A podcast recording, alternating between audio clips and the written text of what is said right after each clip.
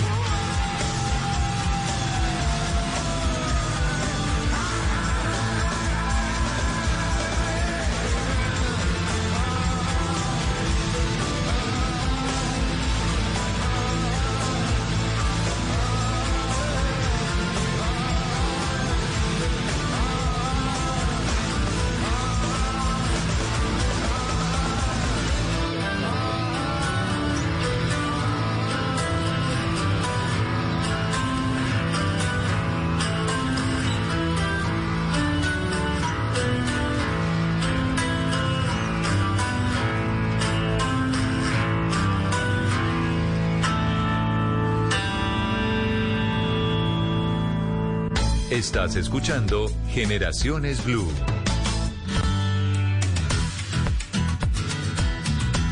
Y vamos a conversar este mediodía con Beatriz Molina, ella es abogada penalista del Council de, la firma CMS Rodríguez Azuero en el área de Derecho Penal Corporativo.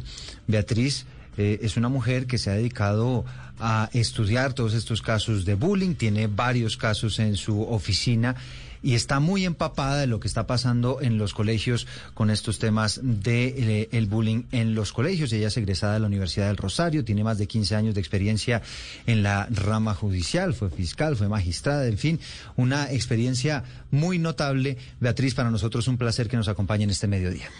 Hola, no, muy buenas tardes a ustedes y muy buenas tardes por haberme invitado. Y también estaremos eh, más adelante conversando también con eh, psicólogos que van a estar acompañándonos este mediodía a propósito de este tema tan interesante que tiene que ver con el bullying. Beatriz, usted estuvo revisando este estudio que les estábamos comenzando, eh, les estábamos comentando al comienzo de la ONG Bullying Sin Fronteras y que nos ha dicho que entre 2020 y 2021, esto es plena pandemia aquí en Colombia, se reportaron 8.981 casos de bullying en nuestro país. Y una de las conclusiones más interesantes que tiene este estudio es que por cuenta de la aparición de las redes sociales, del Internet, pues esto se ha empeorado. Y estas molestias que decía yo en otro programa, que se quedaban inicialmente en las aulas de clase, no, no, no más allá de, la molestia y de lo que pasaba en el momento, pues esto ahora escala a que le suben videos, burlas a través de, de las redes sociales y esto termina conociéndolo todo el mundo. Una infinidad de gente que inclusive la víctima ni siquiera conoce y que al final también inclusive puede terminar burlándose de él y aprovechando alguna coyuntura simplemente para pasar quizá algún momento agradable para reírse un poco, pero sin darse cuenta de que al final están generando muchísimo daño a esa víctima. Claro que sí, pues em, digamos en Colombia no hay un estudio acucioso por parte de las entidades en donde uno pudiera dar unas cifras un poco más exactas y concretas de la situación real, pero eh, esta organización internacional ha hecho un estudio muy acucioso seguramente con ayuda de los colegios, tanto el sector privado como el sector público, para determinar cómo ha sido este manejo en los casos que se han reportado, de acuerdo pues a los lineamientos que la misma ley puso en el 2013 cuando solicitó que dentro de los colegios hubiera una necesidad de crear unos comités de convivencia, porque como bien lo decías tú, Eduardo, pues el bullying ha existido toda la vida. El bullying lo vivimos en la casa, el hermano mayor siempre molesta al chiquito, los papás siempre se meten, pero ahora hay un fenómeno, digamos, que agrava y acentúa este fenómeno, eh, esta situación del acoso escolar y es más allá de las paredes de protección de las personas. ¿A qué me quiero, a qué me quiero referir a eso, eh, digamos particularmente? ¿Qué son las paredes de protección? Sí. Esas las llamo yo. No es que haya alguien de la doctrina que haya desarrollado este desde el siglo XVIII, pero las paredes de protección son los lugares donde uno más se siente seguro, como la casa y en defecto cuando tú no estás en la casa en las edades digamos de, tu de tu infancia y colegio eh, perdón y adolescencia estás en el colegio. Se supone que el colegio tiene que ser un, lugar seguro, eh, una persona cuando va al colegio tiene que estar feliz tiene que estar tiene que llegar plena y que eh, es más podría yo asegurar que los niños en este momento pasan más tiempo en el colegio que en la misma casa. ¿Por qué? Porque ya ahorita las jornadas no son solamente de 7 a 3 de la tarde, sino que vienen las extracurriculares, la clase de piano, música, fútbol y mm. los demás, y los niños están llegando a la casa a 6 de la tarde a comer, a acostarse a las 8 y al otro día la misma rutina. Sí, o por ejemplo, en, digamos, en los colegios públicos ocurre mucho que son de doble jornada, de pronto allí las, las jornadas son un poco más, más cortas, pero tiene razón, el colegio se convierte en el espacio donde más pasan tiempo los niños, ¿no? Exacto. Y para mí el colegio, en el análisis que yo he hecho, digamos, de circunstancias fácticas, no te estoy hablando de un imaginario, sino algo que pasa, el colegio es un ecosistema en donde uno va a encontrar muchas cosas. Es como prepararte a ti a lo que, a lo que se viene cuando tú ya tienes que afrontar la, la, la vida como adulto. Y nosotros como sociedad yo creo que tenemos que garantizar desde esos primeros acercamientos de, de, la, de los niños al colegio es que ese ambiente sea seguro, porque realmente uno de los trabajos grandes que tenemos nosotros es que la sociedad también sea segura y de hecho uno como ciudadano requiere esa misma seguridad. Pero si tú desde tus primeros espacios de desenvolvimiento como ser social no lo tienes, pues yo creo que eso se puede reflejar más adelante como tú seas adulto. No hay un estudio, no conozco un estudio de un impacto psicológico de una persona que en su infancia, eh, digamos, fue eh, objeto de bullying y cuando ya se convirtió en adulto tuvo algunas repercusiones en su vida social, pero de pronto desde el aspecto psicológico, pues una, una, persona experta en psicología nos puede dar un poco más de, de, de, tema frente a ese punto. Pero ya vamos a estar entrevistando a propósito, ah, porque inclusive usted le puede formular preguntas, esto no tiene ningún inconveniente, eh, pero si quiere cierre la idea y la, y la saludamos a nuestra otra invitada. Perfecto, entonces lo que yo te quería decir, el fenómeno digamos, ya está sobrepasando estas barreras de protección en donde uno dice, bueno, yo en mi casa estoy tranquilo, voy al colegio y me molestan un rato, pero yo vuelvo a la casa y descanso un poco de, de, de, de, que me molesten o que me llamen, me pongan un apodo o algo. Y llego en este momento, como la tecnología está tan avanzada y nuestros niños están ya muy expuestos a este ecosistema también tecnológico, pues llegan a la casa a descansar un poco de su ambiente en el colegio y se conectan y se encuentran con que el bullying continúa también en este espacio. Entonces llega a, ese espacio seguro para él, se conecta ya a su red social, al Twitter o al, ellos usan más que Snapchat, que, usan mucho. Instagram, eh, bueno, TikTok, TikTok, y se encuentran con que ahí también los están molestando, también hay gente diciéndole su apodo y, y evidentemente pues no hay un descanso para esta para esta situación, ¿no? Exactamente. Entonces, eso sigue con algo constante. O sea, voy al colegio, allá me molestan, llego a, mi espacio porque finalmente, a pesar, desde mi punto de vista y psicológicamente me gustaría reafirmarlo, nuestras redes sociales finalmente son nuestras, porque nosotros la abrimos bajo nuestra identidad y las, y las alimentamos con experiencias propias, que para mí es un espacio personal, sí, de conocimiento público, pero tiene que mantener porque la red social mantiene la identidad de la persona que la abre y que la usa. Y en ese espacio personal el bullying también está atravesando ese, ese, ese espacio personal.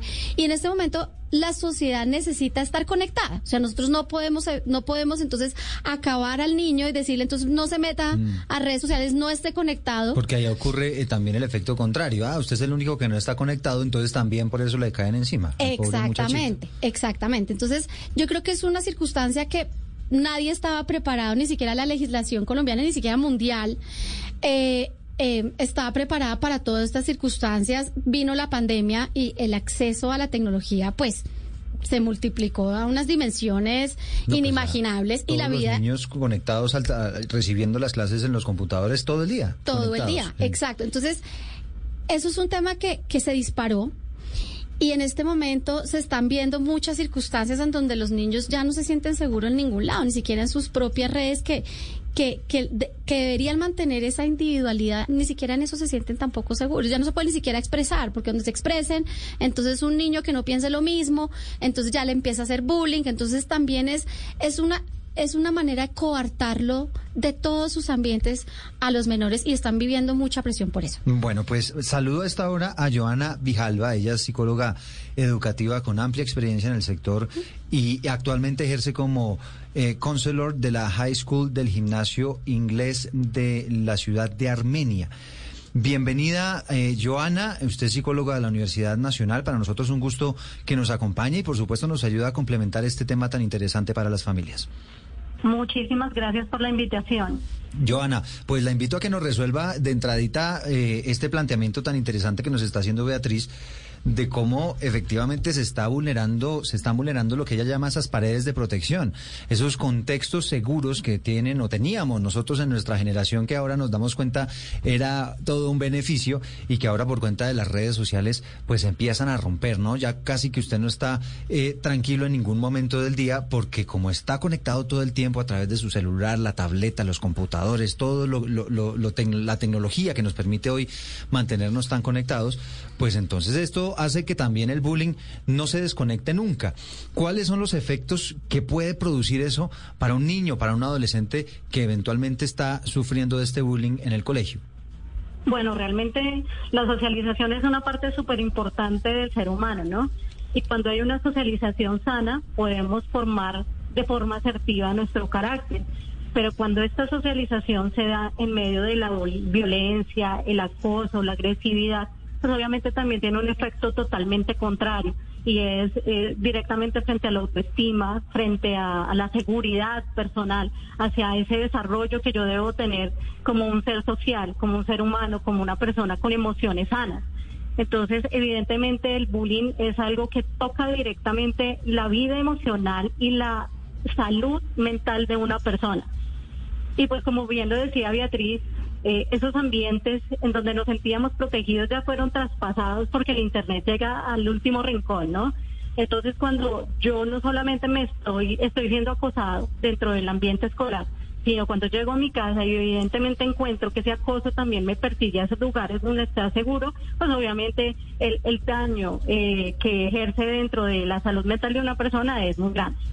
Claro, y, por ejemplo, el hecho de estar atormentado ya todo el día, porque antes lo decíamos, bueno, era de pronto un momento en el recreo, en el salón de clase, de pronto me, decían un chiste, que además se quedaba ahí entre los amigos de, clase y eso no trascendía mucho más, pero ahora con la posibilidad de que todo el mundo me esté molestando y que eso nunca pare, inclusive cuando estoy en la casa, ¿eso a qué me puede llevar a, a mí o a qué puede llevar a un joven que esté padeciendo de este tipo de fenómenos?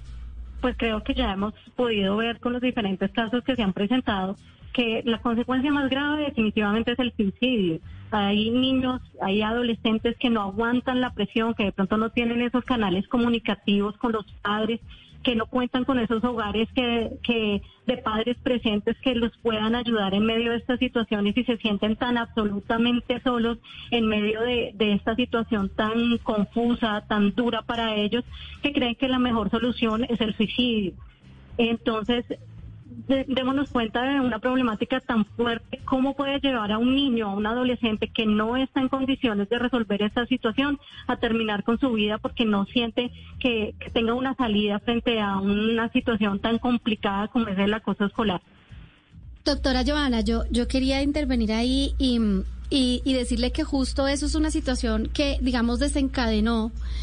Eh, que nos volviéramos a interesar en el bullying, porque como lo dije inicialmente y usted muy amable lo ratificó, pues es una, es una circunstancia que siempre se ha presentado.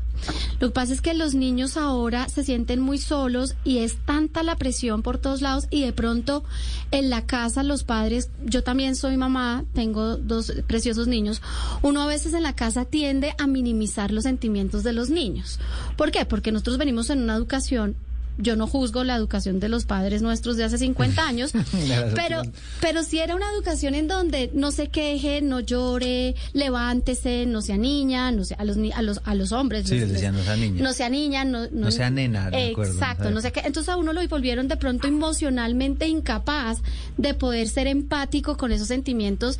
Y yo lo he visto que en, en, en las casas les dicen a los niños, ay, si te molesta, no le pares bolas, eh, tú eres más fuerte, eh, un puño.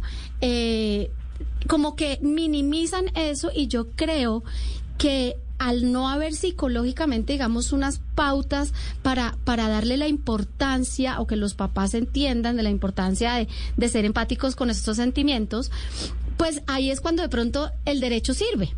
Porque entonces si no lo, no podemos lograr de manera eh, subjetiva que la persona sea empática, entonces vámonos a la parte legal y digamos, ok, hay límites, entonces si tú le, le pegas a un niño te va a pasar esto. Eh, y por eso es la campaña que yo he hecho eh, a partir del caso del niño de Estados Unidos, porque claramente un niño no llega a su casa con la idea de suicidio de un día para otro, ¿no? Esto es algo que se va alimentando y que de pronto en su entorno de seguridad pues ha sido minimizado. Claro, que, que yo quiero ahí preguntarle, doctora Joana, eh, por esa por esa situación, porque a veces los padres de familia pues como, como esto es nuevo para todos, y para la sociedad, para las autoridades, para los colegios, para las familias, los padres, esto es nuevo, estamos recién empezándonos como, como a sacudir de todo este tema tan, tan impresionante que nos ha llegado con las redes sociales.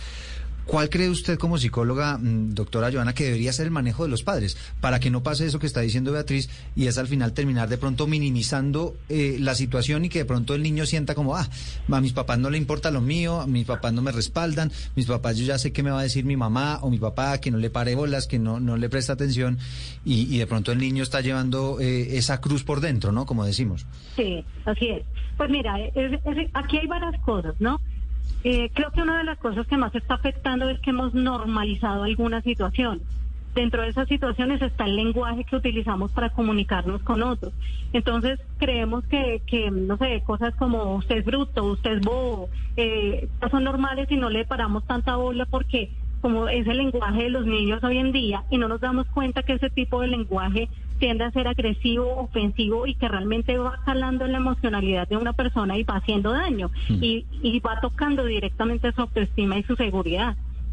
Entonces creo que normalizar ese tipo de conductas no, no permiten que nosotros como padres, como docentes, como todo ese entorno social que está detrás de un niño, de un adolescente, eh, le permita validar esas emociones que siente a través de, de sentir el acoso de otras personas.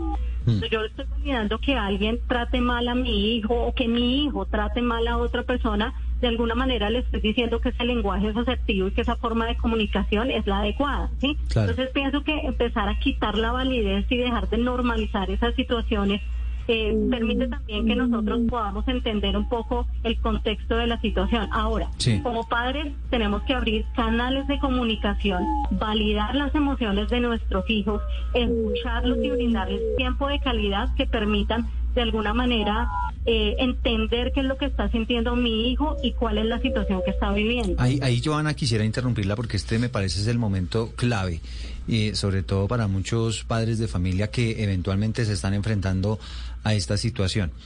Y es, yo he escuchado mucho a los, a los psicólogos que hemos tenido aquí en nuestro programa Generaciones Blue, la escucha usted, doctora Joana, también hablando de este tema, y es validar los sentimientos, validar las emociones de nuestros hijos Pero entonces ahí es cuando uno como papá dice, perfecto, tengo que validar eh, los sentimientos. ¿Y cómo hago eso? En la práctica, ¿qué, qué es útil eh, para, para poder ayudar a mi hijo a superar alguna situación que, que le esté generando alguna dificultad? Mira, yo, yo siempre he dicho que una de las labores más difíciles es ser papá y mamá, porque hay una línea tan delgadita entre ser flexible a, ser autoritario, sí, o sea, hay una línea muy delgada que nos permite tener ese equilibrio entre las dos cosas, no la educación de antes donde no validaba nuestros sentimientos, pero tampoco pasarnos a esa flexibilidad donde volvemos todo un problema y una sobredimensionamos las emociones de nuestros hijos, que eso tampoco es bueno, ¿no? Porque no ayuda en la formación del carácter. Eh, yo creo que llegar a entender a nuestros hijos desde lo que siente, desde lo que piensa, desde lo que vive, eh, se logra a través de la comunicación. O sea, si yo tengo en mi casa espacios para comunicarme, donde no hay tecnología, donde no hay teléfono, donde simplemente me siento a cenar con mi hijo, a mirarlo a los ojos, a escuchar qué le pasó en el día y a contarle también lo que me pasó durante el día, estoy abriendo una comunicación y un espacio de confianza con mi hijo. Cuando ya hay ese espacio de comunicación y de confianza, para mi hijo va a ser mucho más fácil poder eh, contarme qué le está pasando, qué le está sucediendo y para mí también va a ser mucho más fácil entender esas situaciones que le está viviendo porque lo conozco.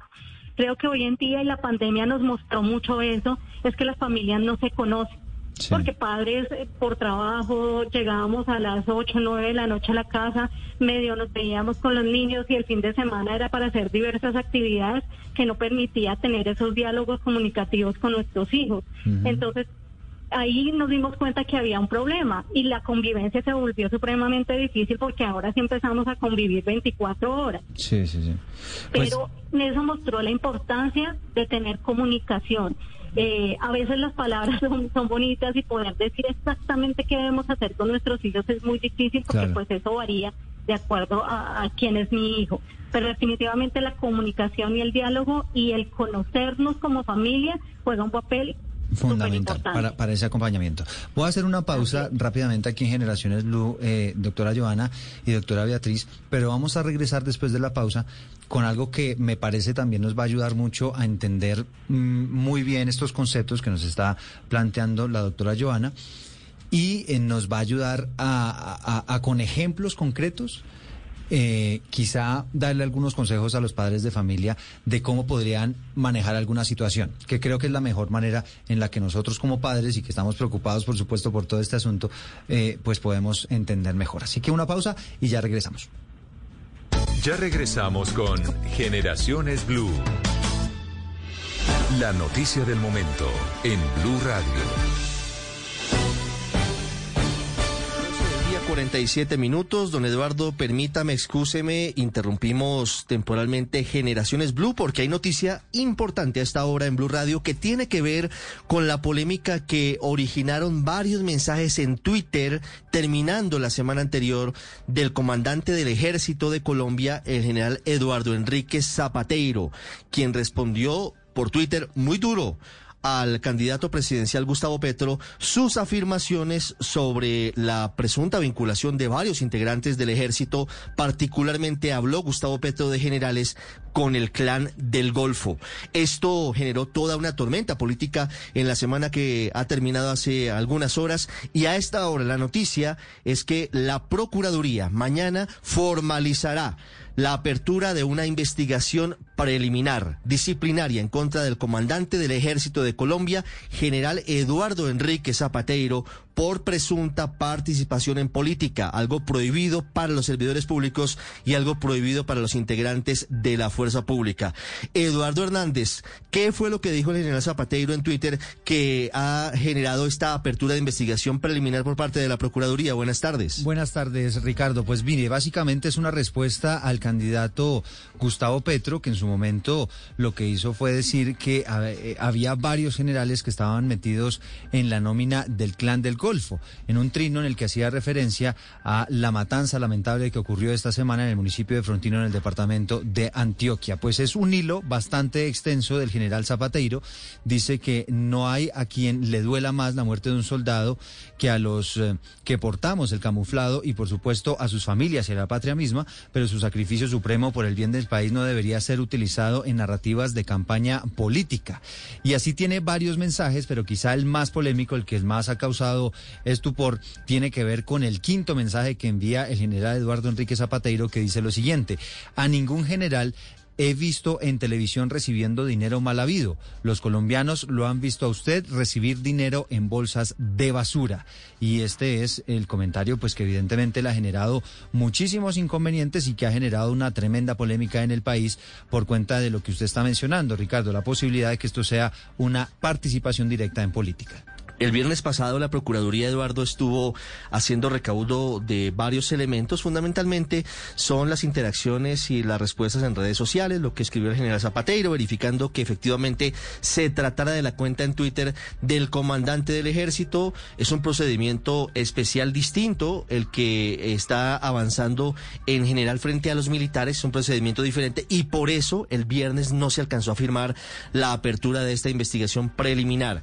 Pero lo que ha podido conocer Blue Radio, 12.50 minutos de este domingo es que mañana a primera hora se va a formalizar, se va a notificar al general Eduardo Enrique Zapateiro de la apertura de esta investigación preliminar en su contra por presunta participación en política. Muy movido este último mes previo a la primera vuelta de las elecciones presidenciales, 12.50. Excusa, don Eduardo, ya seguimos aquí en Blue Radio con Generaciones Blue.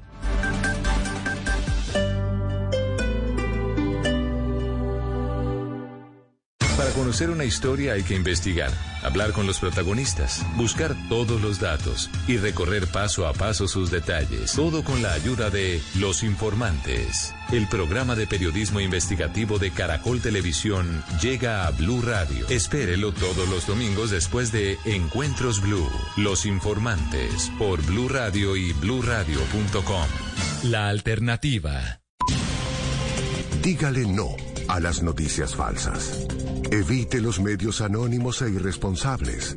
En tiempos de emergencias y de incertidumbre, es fundamental la información verificada y confiable. Los medios de comunicación formalmente establecidos, por su profesionalismo y responsabilidad, son el antídoto más eficaz contra las noticias falsas y la desinformación. Infórmese por la radio y la televisión a toda hora con los rostros y las voces que usted conoce y confía. Fue un mensaje de la Asociación Internacional de Radiodifusión, AIR. Nuestro mayor problema de comunicación es que no escuchamos para entender, sino que escuchamos para contestar. Blue Radio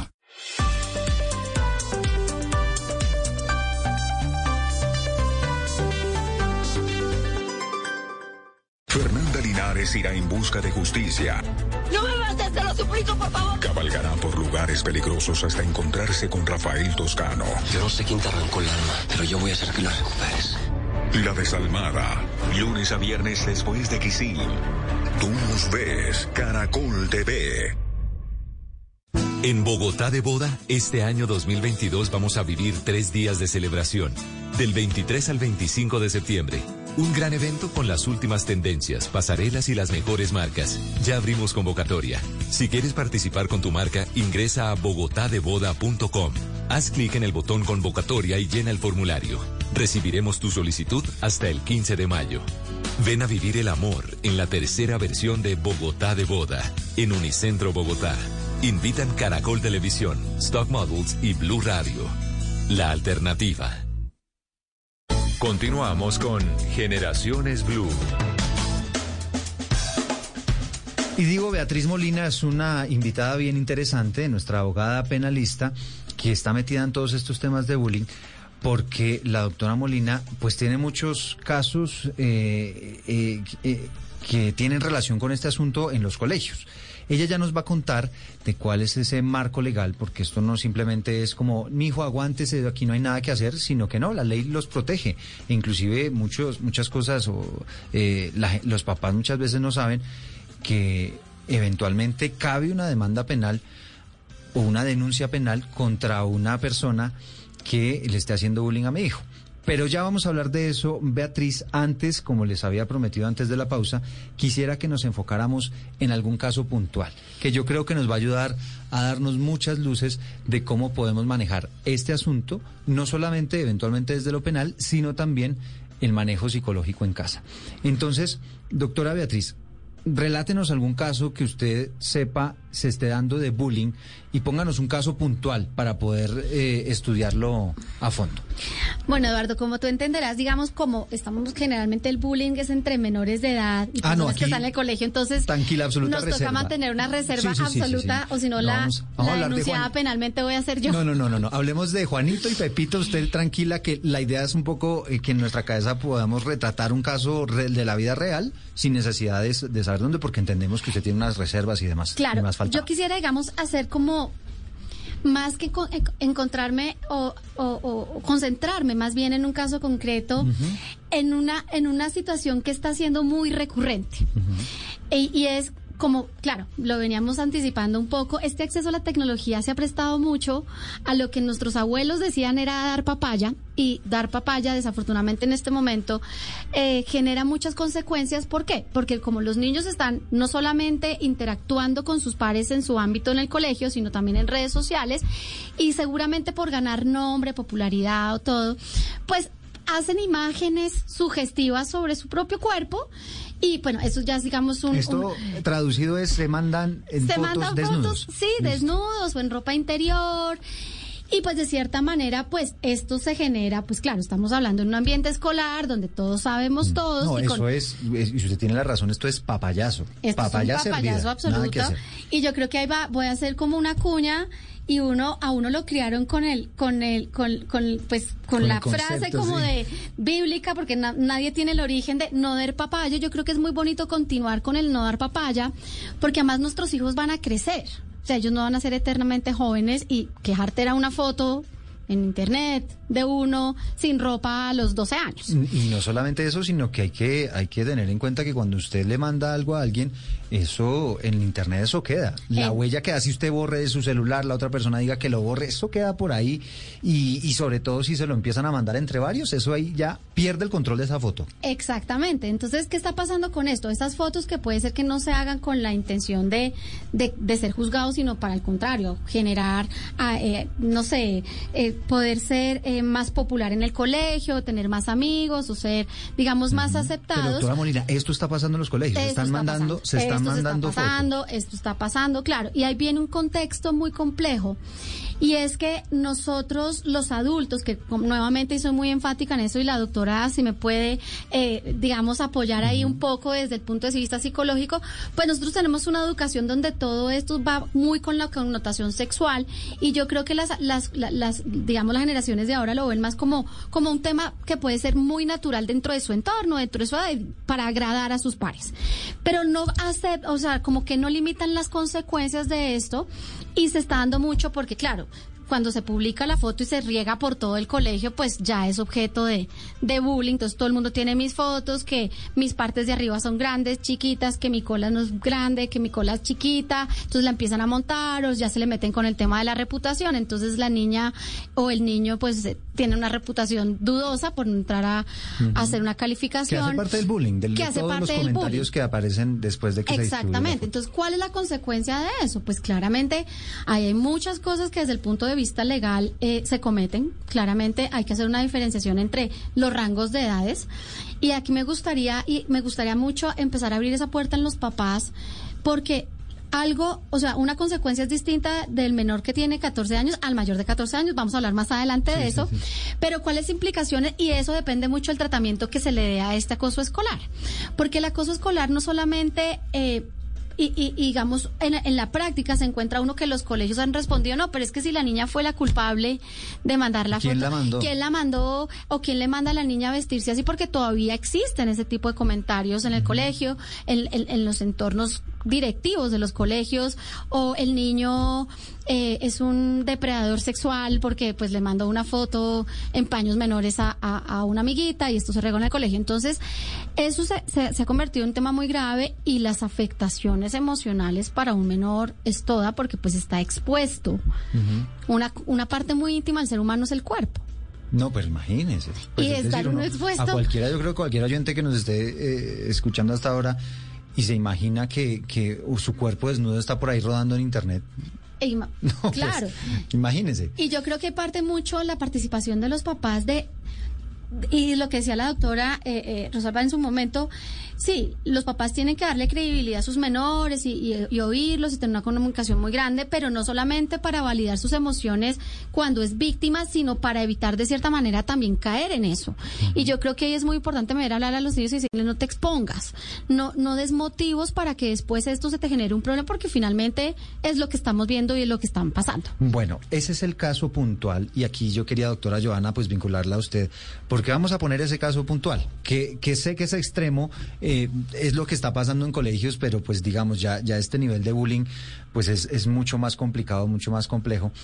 Pero si llega mi hijo, mi hija a la casa y me dice, papá, estoy desesperado porque eh, compartí una fotografía con una amiguita y esa fotografía terminó en manos de todo el mundo. Me están diciendo en el colegio que yo inclusive soy un acosador sexual por haberle mandado una fotografía de mi parte íntima a la niña y, y esto no solamente me lo están diciendo los estudiantes, sino ya inclusive algunos profesores, algunos directivos, mejor dicho, una cosa que se está saliendo de control, doctora Giovanna.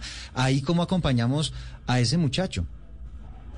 Bueno, yo, eso me hace recordar un caso hace muchos años en Estados Unidos donde precisamente un, eh, un estudiante tomó unas fotos desnudo y eh, alguien lo vio, subió esas fotos a internet y pues obviamente se viralizaron. Y esto no solamente eh, permitió que burlas y acoso por parte de sus compañeros, sino también generó extorsión, que también es un delito que ante estas situaciones también se presenta el, estudiante finalmente terminó suicidándose porque no aguantó la carga de esta situación, ¿no? Y nunca contó tampoco con ese apoyo familiar que le ayudó a, sobrepasar la situación. Entonces, yo creo que cuando hablamos de, de la comunicación y de la confianza, aquí juega un papel muy importante porque si yo sé, por ejemplo, que me tomé una foto, que hice algo indebido, muy seguramente me va a dar miedo acercarme a mi papá o a mi mamá a contarle que hice algo que tal vez no está bien, ¿cierto? Pero si yo siento la confianza suficiente con mis padres, me voy a poder acercar a ellos y contarles de forma abierta, honesta, que cometí un error y que, no sé, me tomé una foto, la subí a internet, se la envié a alguien por WhatsApp y que esto está generando situaciones como acoso por parte de mis compañeros o inclusive extorsión, como les acabo de decir. Y uno como papá, ¿qué le dice, Joana? Porque es que yo, ahí es donde uno queda como bloqueado, ¿no? Uno, ¿cómo, cómo le ayudo?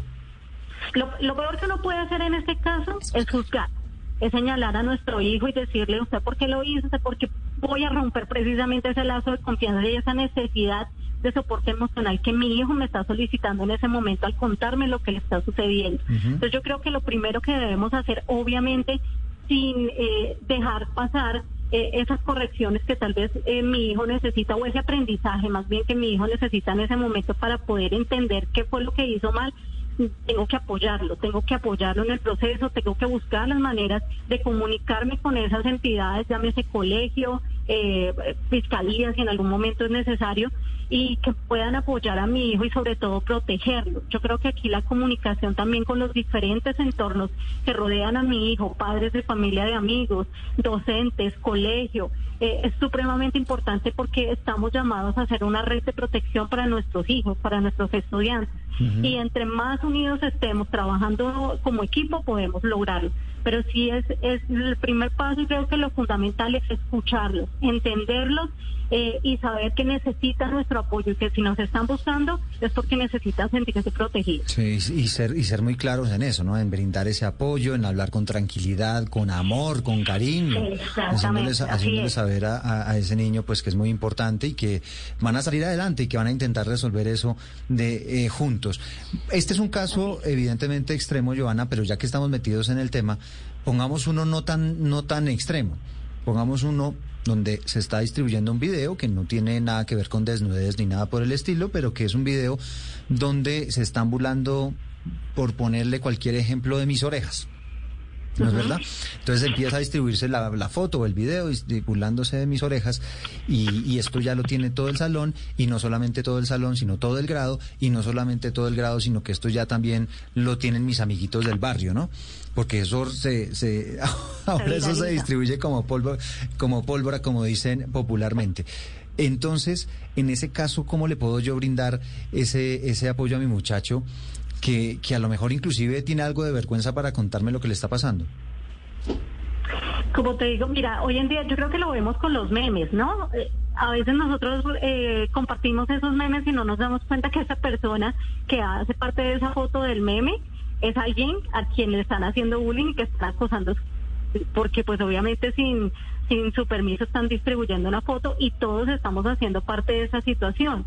Entonces, ahí viene un poco lo que les decía al comienzo acerca de la normalización. Ese tipo de cosas ya están tan normalizadas que no les vemos la gravedad, que no vemos la afectación que eso puede llegar a tener sobre una persona. No solamente niños y adolescentes, sino también inclusive sobre adultos, porque pues esto pasa también con los adultos.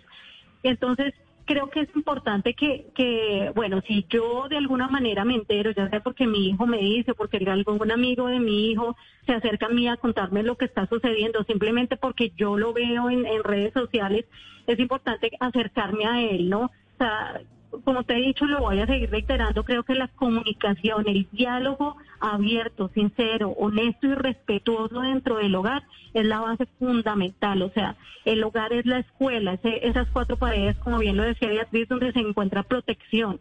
Y, y es importante que yo pueda acercarme a él y no simplemente decirle haz como si nada. O sea, si yo sé que mi hijo está apareciendo en todas las redes sociales, no puedo hacerle o no puedo decirle simplemente haz como si nada. Es- entonces, eso- y eso es- es- hay una situación Eh, difícil. Eso es lo que no debo decir, es decir, no decirle, eh, no, pero tranquilo que eso es una boda, no, tranquilo que eso, es un- eso Hay son que- ganas de hay que molestar, es un validar chiste. También su opinión, hay que validar sus emociones. ¿Y cómo hago eso? ¿Y cómo hago eso? Una frase concreta, por ejemplo, que yo le pueda decir a mi hijo para, para apoyarlo en un momento como ese. Bueno, cuando tú estás, digamos, frente a una situación como esta, es importante decirle, hijo, estoy acompañándote, ¿qué quieres que hagamos? ¿Cómo te sentirías protegido? Dime en qué te puedo ayudar para que esta situación la pueda superar y para que eh, no continúe. O sea, que él sienta que nosotros como padres estamos ahí al lado dispuestos a ayudarlo y a enfrentar la situación que tengamos que afrontar para que él nuevamente vuelva a sentir tranquilidad y se sienta protegido. Bueno, pues ahí está. Aquí tengo a Beatriz levantando la mano. Ah, bueno, obviamente también tenemos unos canales legales, ¿no? Y por eso te Sí, decía pero, que las redes, doctora, yo que las antes redes de... son muy importantes también. Yo antes de entrar a complementar, de hablar del tema legal, porque digamos no, no, no, no, no va con la línea en este momento de, la idea suya, sino que me, me gustaría mucho complementar la idea suya. El diálogo me parece absolutamente fundamental con los niños. Ellos, ellos, nosotros tenemos que enseñarlos a, a tener esa capacidad de expresar qué les está pasando y ese, y abrirles nosotros como sus modelos eh, de familia, ese espacio de comunicación. Y fíjese que aquí estamos aprendiendo también los papás a hablar, porque es que muchos papás no hablamos, sino que estamos hasta ahora entendiendo esa importancia que también tiene hablar, ¿no? Exacto, pero también pienso hay un ingrediente muy importante y hay una línea muy delgada entre la psicología y el derecho y es que yo creo que muchas veces los papás deberían anticiparse a lo que podría pasar con, la, con algunos comportamientos de los hijos y no esperar a que el niño llegue a ser víctima y que ahora no sepamos qué hacer. Y una de mis campañas con esto es, oigan, eduque- eduquemos a los papás, eduquemos a los papás de sentarse a decirle, mira, lo que tú estás haciendo, eh, no sé, supongamos que en la casa el, el- el- el hijo es el que puede tener, digamos, la tendencia a ser el que agreda o el que haga- el acosador, como se, se conoce, que es una palabra muy fuerte para un niño, pero bueno, así se conoce como el acosador, y decirle uno como papá tener ese conocimiento, decirle, mire, si usted llega a, a, generar esto, a lesionar al otro, a quitarle la plata en la, en la tienda del colegio, que son desafortunadamente costumbres milenarias en el ámbito del colegio, donde uno llegaba a, hacer la fila con sus 500 pesos. Y, y el grande del colegio le decía a uno, venga, deme sus 500 pesos y uno le temblaba porque era eso un puño, pues... Sí, o, le, o le quitaban las papitas de la lonchera y se las empezaban a, le empezaban a hacer la del bobito, ¿no? Exacto, y empezaban a, a jugar con su, a, a- a utilizarlo, instrumentalizarlo, de poderle uno como papá desde el conocimiento de los límites, decirle al hijo, oiga, si usted le quita algo a un niño de esta manera, eso se llama robo, eso, hablarles como es y decirles, es que la ley lo contempla, hay, hay consecuencias de lo que tú haces, no solamente a nivel de tu casa y a nivel del colegio, sino que puede haber una implicación legal de todo lo que tú hagas. Y yo creo que eso es muy importante que los papás, nosotros podamos educar a los papás no solamente en darle herramientas emocionales de, oiga, sea asertivo, siente con ellos, hable, sino también, papá, estudie para poder tener, digamos, la capacidad de sentarse con su hijo, oiga, mire, esta es la consecuencia de lo que haga, eso puede pasar, por ejemplo, no se tome fotos eh, en ro eh, desnudo, que, que por para ejemplo. allá, que para allá iba Beatriz y es,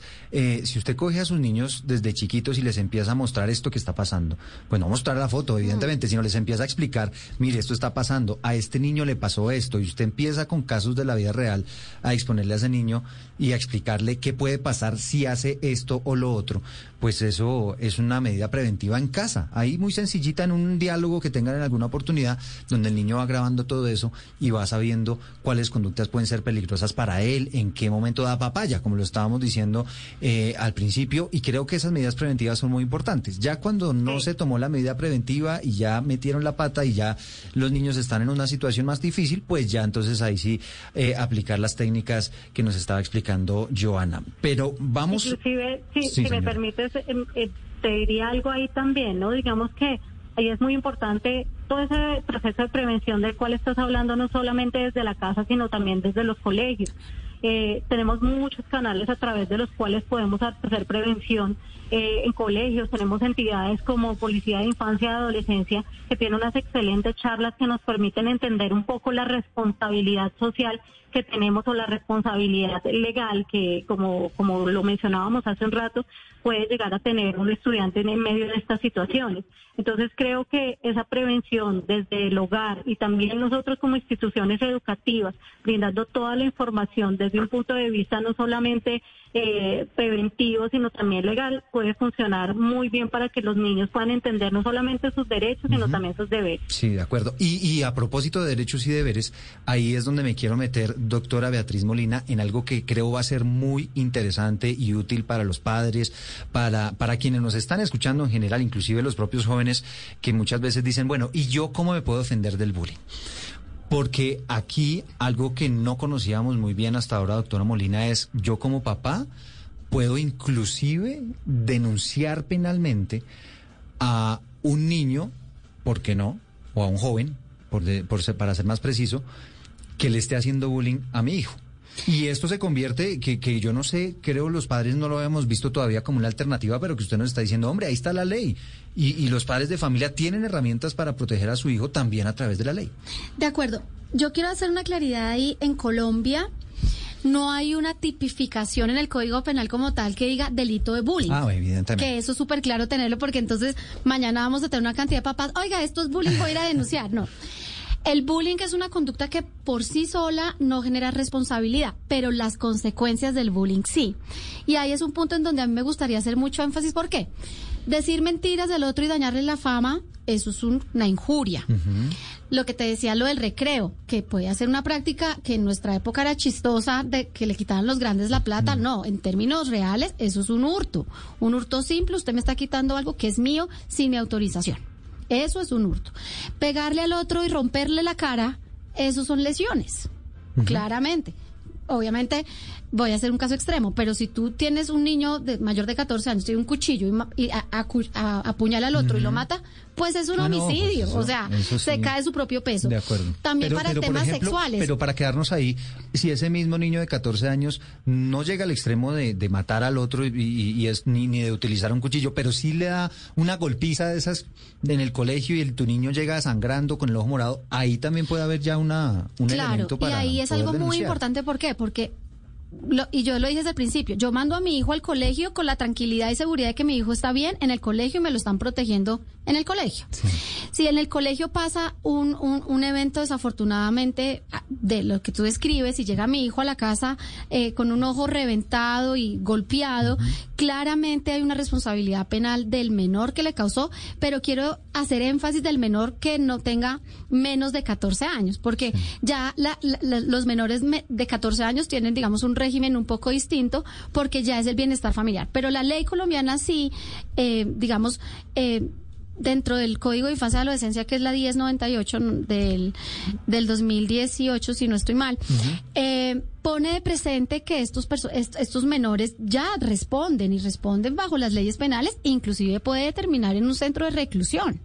Y los papás a mí a veces me preguntan, ¿es verdad que mi hijo puede irse preso? Y le digo, sí, claro que se puede ir preso, porque si lo vemos desde el tipo, desde, desde que su conducta se configuró en delito, pues sí, tiene, puede responder y puede ser llamado. Y los papás llamados a responder con la plata. Mm, claro, y, y aquí es un llamado no solamente a los papás a decir, bueno, yo puedo defender a mi hijo desde lo legal, sino también explicarle a los jóvenes esto, que usted nos está diciendo que es sumamente importante y es que esto no es un chiste de simplemente yo ven, eh, te regaño o te regaña el profesor por haberle pegado al otro, sino que puedes terminar inclusive con una sanción penal e inclusive ir a la cárcel, ¿no? Claro, eh, es claro decir que los menores de, digamos, el centro de cárcel es distinto porque son unos reclusorios que tienen unas condiciones distintas, son de paso y bueno. Hablemos de perder la libertad. De perder la libertad y de quedar marcado en toda su vida ah, porque, estuvo de juventud. ¿no? Claro, pues imagínate uno a los 17 años condenado por lesiones personales dolosas, o sea, sería para una familia una tragedia y una tragedia que se puede evitar si se le ponen de presente a los menores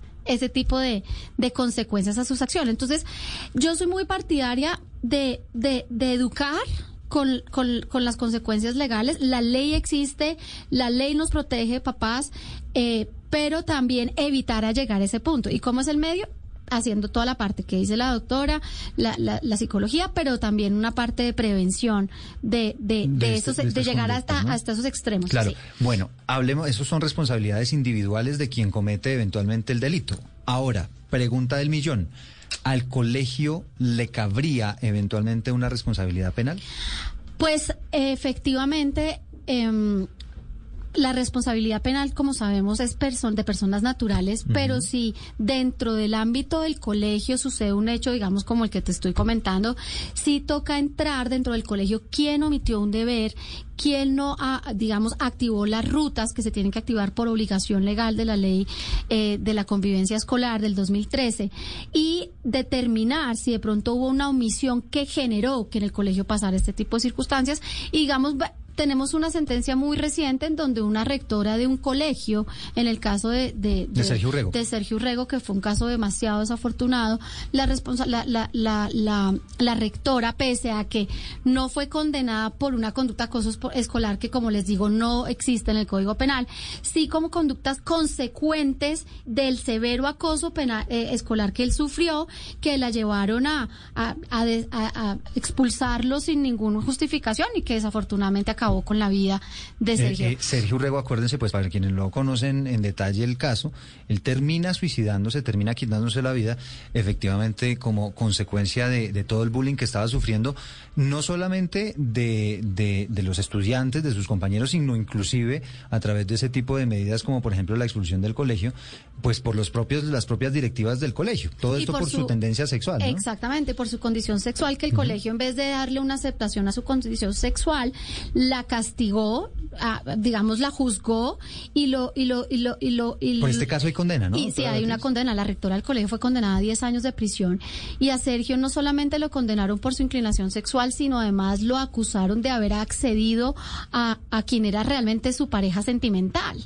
Entonces, es, es un tema muy complejo, muy complicado y sí, los rectores en los colegios a veces se quedan cortos en el manejo de, de, de, de, de estos tipos de casos y desafortunadamente afortunadamente pues ya estamos viendo las consecuencias como es en el caso de, de Sergio Rego. Bueno, pues es Beatriz Molina, ella es abogada penalista, nos estuvo acompañando eh, este mediodía con estos temas tan interesantes y al final la idea era esta, doctora Beatriz, darle herramientas a nuestros padres de familia para que podamos proteger a nuestros hijos con todo el cariño, con todo el amor, pero sabiendo que efectivamente hay herramientas, no solamente desde lo psicológico, sino también desde lo penal, para que ellos se sientan protegidos y nosotros al mismo tiempo poderlos proteger de todo este fenómeno del bullying. Muchas gracias por haber estado con nosotros. No, a ustedes, Eduardo, muchas gracias. Ocho mil casos entre dos 2020-2021 de, de, bullying documentados por una ONG que se llama Bullying Sin Fronteras, que se dedicó precisamente a, a registrar todo esto que ha venido ocurriendo con este fenómeno.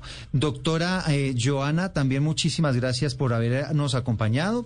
Ella es Joana Vijalba, psicóloga educativa de la Universidad Nacional. Eh, eh, gracias por todos esos consejos, doctora Joana. No, muchísimas gracias a ustedes por la invitación.